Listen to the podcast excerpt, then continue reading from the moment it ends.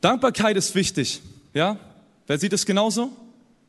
Und deshalb feiern wir auch heute dieses Fest, um einfach unseren Gott zu danken für das, wie gut er ist und Gutes in unserem Leben tut. Können wir ihm auch nochmal einen fetten Dankesapplaus geben?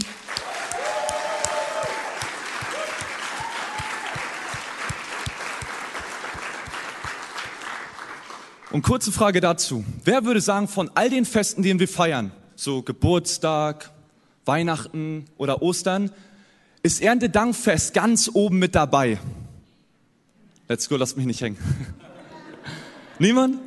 Ich muss sagen, ich liebe Erntedankfest. Ich liebe Erntedankfest. Hat schon mal jemand Erntedankfest gefeiert sonst? Ja? Schon ein paar. Immer noch nicht alle, aber ich liebe Erntedankfest. Einfach aus einem Grund. Ich habe es mal als Kind gefeiert und das ist mir noch voll gut in Erinnerung geblieben. Ihr müsst wissen, ich komme aus einem kleinen Dorf aus Mecklenburg-Vorpommern und dort hat es immer die nahegelegene Kirche ausgetragen, dieses Fest. Okay, nochmal ganz kurz dazu. Ich habe mit dem Glauben nichts zu tun gehabt. Meine komplette Familie ist nicht christlich aufgewachsen. Wir hatten mit Gemeinde, Kirche, Glauben gar nichts zu tun. Wir waren weder zu Ostern noch zu Weihnachten in der Kirche. Aber am Erntedankfest, da waren wir da. Erst habe ich es nicht verstanden, aber relativ schnell durfte ich herausfinden, warum mein Papa unbedingt wollte, dass wir mit ihm dahin gehen. Darf ich ehrlich mit euch sein? Das war nicht wegen der Predigt. Auch nicht wegen dem Programm, was da im Gottesdienst lief. Ja, sondern mein Papa wollte mit uns dahin gehen wegen der fetten Dankesparty am Ende des Gottesdienstes. Und wenn ich ehrlich bin, ich kann mich an nichts mehr erinnern, was im Gottesdienst passiert ist. Ich kann mich noch nicht mehr erinnern, ob es ein Pastor oder eine Pastorin war, die gesprochen hat. Aber woran ich mich noch erinnern kann, war, wie krass diese Dankesparty war.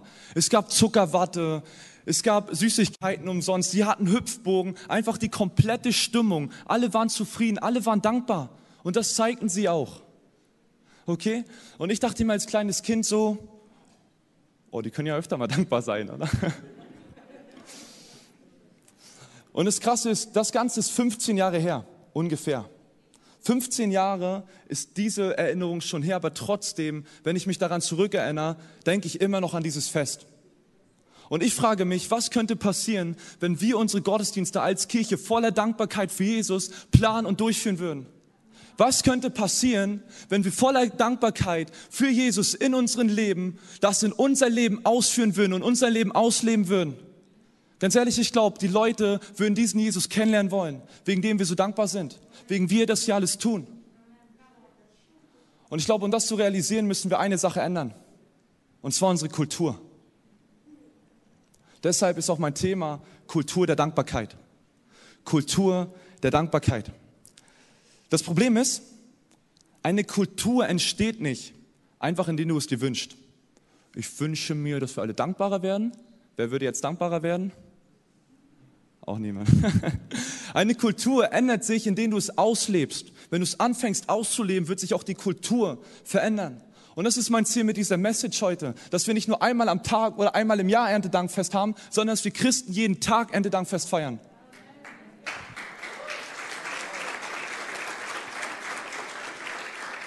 Mein Ziel mit dieser Message ist, dass wir mit unserem ganzen Leben, mit kompletter Hingabe Gott die Ehre geben und ihm Danke sagen für das, wie gut er ist. Ja? Wenn einer klatscht, klatschen wir alle. So eine Regel in der Jugend. Let's go.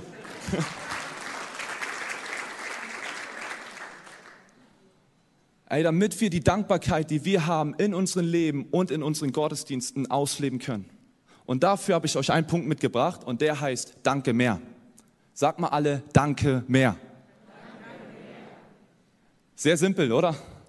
Danke mehr. Und dafür schauen wir uns eine Geschichte aus dem Lukas-Evangelium an. Und das finden wir in der Bibel im Neuen Testament. Und dort heißt es in Lukas 17, 11 bis 19, da war Jesus mit seinen Jüngern unterwegs und dort lesen wir, auf dem Weg nach Jerusalem zog Jesus durch das Grenzgebiet von Samarien und Galiläa. Kurz vor ein Dorf kamen ihm zehn aussätzige Männer entgegen. Sie blieben in einiger Entfernung stehen und riefen, Jesus, Rabbi, erbarm dich über uns. Jesus sah sie an und sagte zu ihnen, geht zu den Priestern und stellt euch ihn vor. Auf dem Weg dorthin wurden sie gesund. Einer aus der Gruppe kam zurück, als er merkte, es merkte und lobte Gott mit lauter Stimme. Er warf sich vor Jesus nieder und dankte ihm. Und das war ein Samaritaner. Da sagte Jesus, sind nicht alle zehn geheilt worden?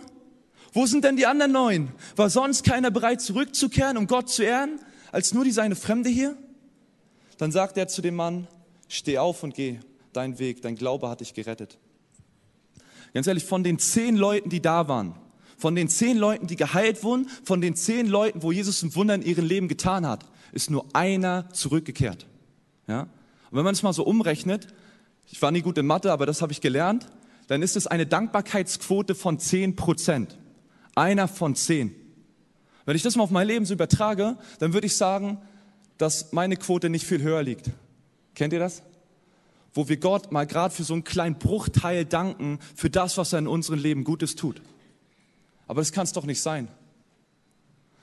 Und da möchte ich euch noch mal ein bisschen mit hineinnehmen, was passieren kann, wenn wir Gott anfangen zu danken oder dankbar bleiben und was passieren wird oder was passieren kann, wenn wir undankbar werden oder undankbar bleiben. Ja, erstmal, ich glaube, Dankbarkeit verbindet uns mit Gott. Dankbarkeit verbindet uns mit Gott. Je dankbarer wir sind, desto mehr kommen wir in seine Gegenwart. Dieser eine Geheilte kam zurück, er kehrte um von seinem Weg und trat mit voller Lobgesang, voller Preis, voller Dankbarkeit in die Gegenwart Jesus an und kniete vor seinen Füßen. Er war in der Gegenwart von Jesus, weil er dankbar war. Ja, ich glaube, je dankbarer wir sind und zu Gott schauen, unsere Emotionen, unsere Gefühle, unsere Gedanken zu ihm ausrichten, ihn in den Fokus nehmen und ihn danken, werden wir in eine tiefe Verbundenheit mit ihm kommen.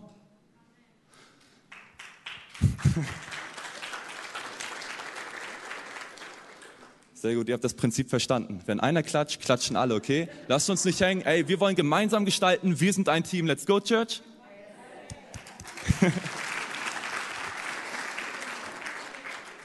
Aber genauso wie uns Dankbarkeit in Gottes Gegenwart bringen kann, glaube ich, kann uns Undankbarkeit von seiner Gegenwart trennen. Wo waren die anderen neun? Was war mit denen los? Die wurden doch auch geheilt. Wo waren die 90 Prozent, die auch dieses Wunder miterlebten? Die sind abgehauen. Die waren nicht in Jesus Gegenwart, die gingen anderen Weg. Die waren nicht an ihn dran. Und wenn wir mal ehrlich sind, ist das doch oft in unserem Leben auch so. Klar, wenn du an Jesus glaubst und das, was er am Kreuz für dich getan hat, dann ist Gott mit dir, heißt es in der Bibel. Aber auch wenn Gott mit dir ist, kannst du dich trotzdem weit von ihm entfernt und einsam fühlen. Allein vielleicht kennt ihr dieses Beispiel, ihr seid im Raum voller Leute. Und in diesem Raum voller Leute können die Leute neben dir sitzen, direkt neben dir stehen und du kannst dich trotzdem weit entfernt und einsam von ihnen fühlen, wenn die Verbindung nicht stimmt, wenn die Verbindung nicht da ist.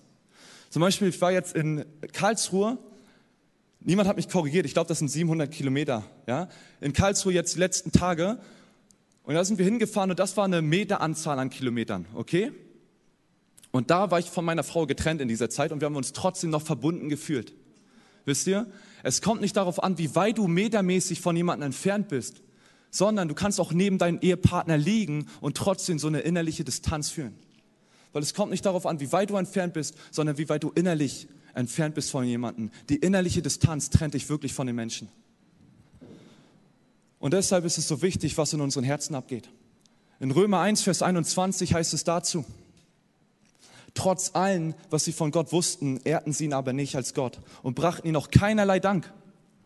Trotz allem, was sie von Gott wussten, ehrten sie ihn aber nicht als Gott und brachten ihm auch keinerlei Dank.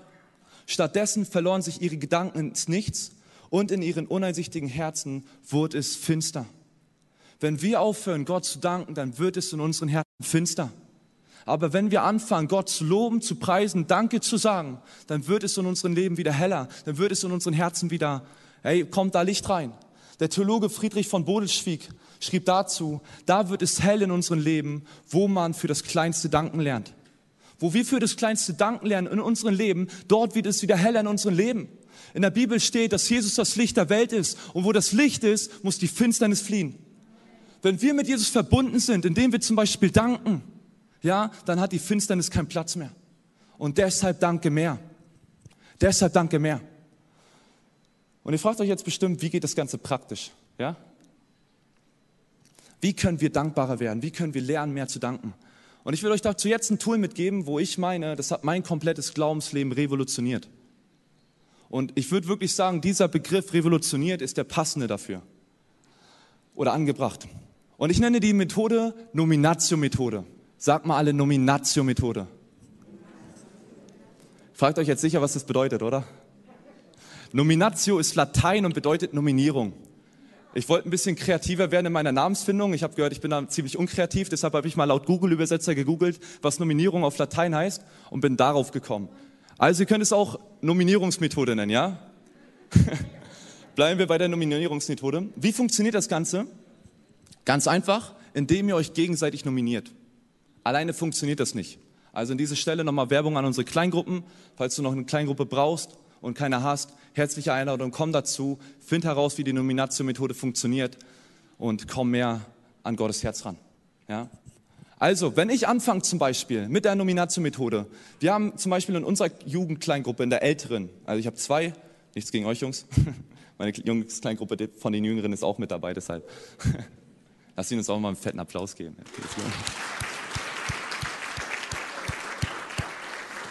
Ähm, wenn ich jetzt zum Beispiel anfange, dann poste ich den, kopiere ich mir den Vers des Tages von der Bibel-App rein und poste ihn in unsere Gruppe und nominiere jemanden für den nächsten Tag. Und das funktioniert deshalb so gut, weil erstens du immer auf dein Handy schaust, weil du nicht ganz genau weißt, wann du das nächste Mal nominiert bist und automatisch den Vers des Tages mitliest.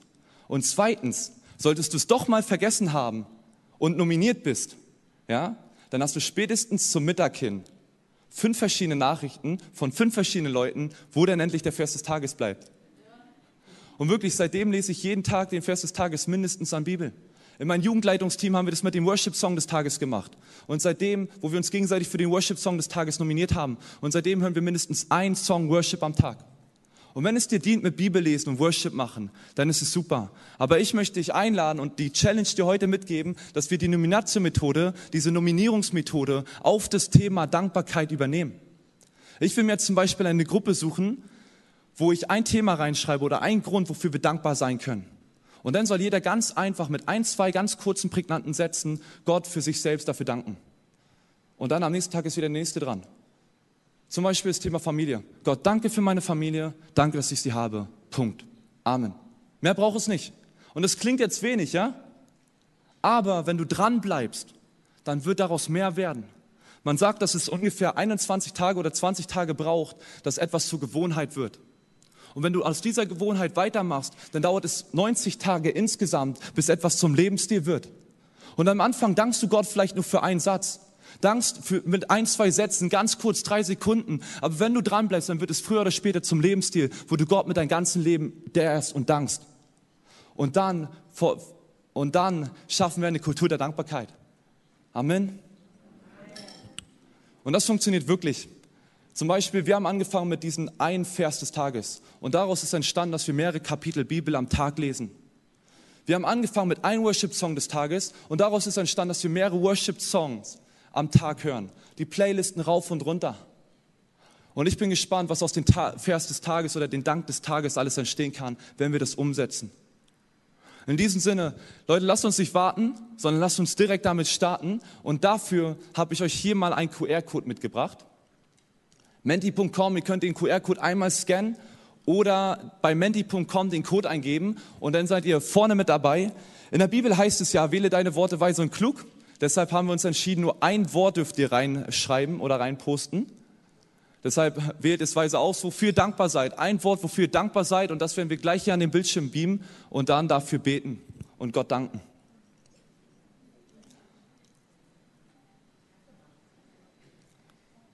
Genau, und warum ich, warum ich so begeistert bin von dieser Methode.